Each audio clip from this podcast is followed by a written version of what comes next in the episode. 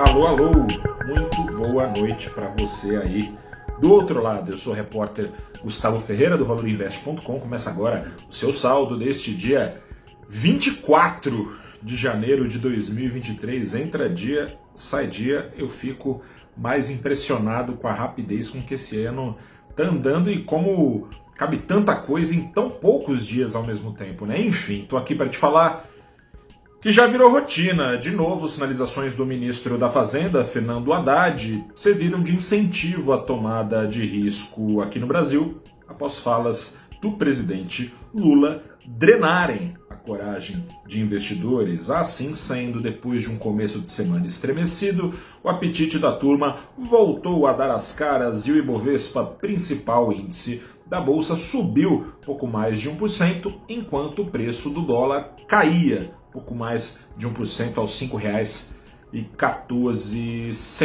Seguinte, duas semanas atrás, o ministro da Fazenda apresentou um plano de ajuste fiscal. No entanto, nada de Lula até agora referendar, garantir, assegurar que Taco Haddad não abre.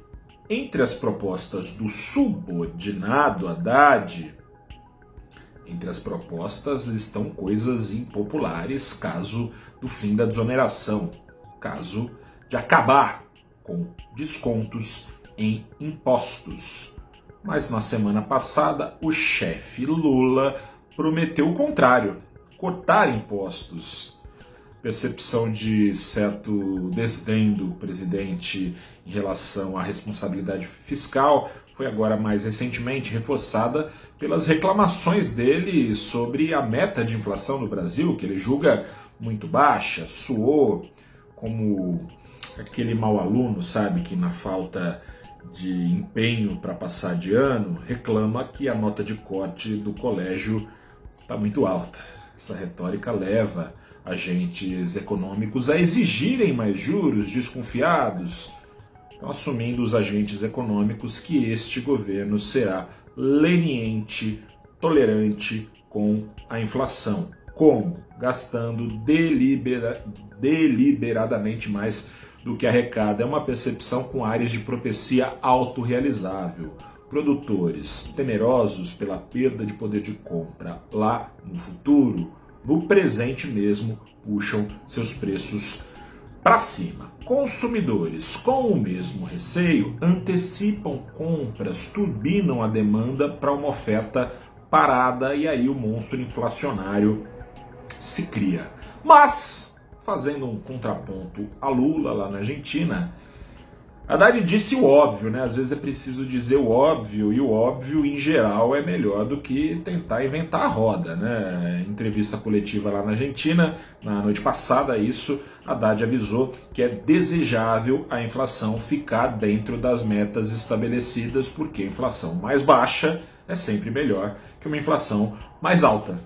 Haddad lembrou que a meta de inflação, que agora é de 3,25% ao ano, isso para 2023, Haddad lembrou que não é pouca coisa, ainda mais considerada a margem de tolerância dessa inflação, que é de 1,5, 1,5% acima desses 3,25, ou seja, 4,75% ao ano de inflação, meta estará cumprida. Enfim, segue Lula sendo Lula e Lula sendo o presidente e não Haddad mas mais uma vez bastou um sinal do ministro para clarear um pouco o horizonte de investidores e dessa maneira clareou espaço também para se recuperarem de perdas recentes ações sensíveis a juros. Mas nenhuma dessas ações subiu mais do que a ação da Magazine Luiza, subiu hoje quase 9%, liderando o Ibovespa.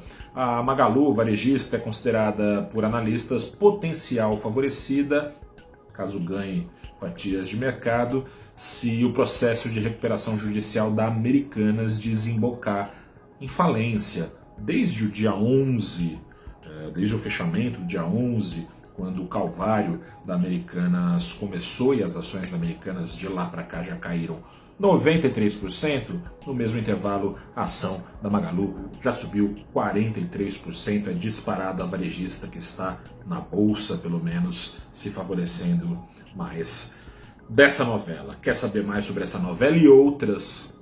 Acesse valorinvest.com. Eu vou ficando por aqui. Feriado em São Paulo, bolsa funciona normalmente, mas eu estou de folga. Você estará na companhia da Natália Lag, minha amiga, colega de trabalho aqui no valorinvest.com. Voltamos a conversar, eu e você, na quinta-feira. Um grande abraço.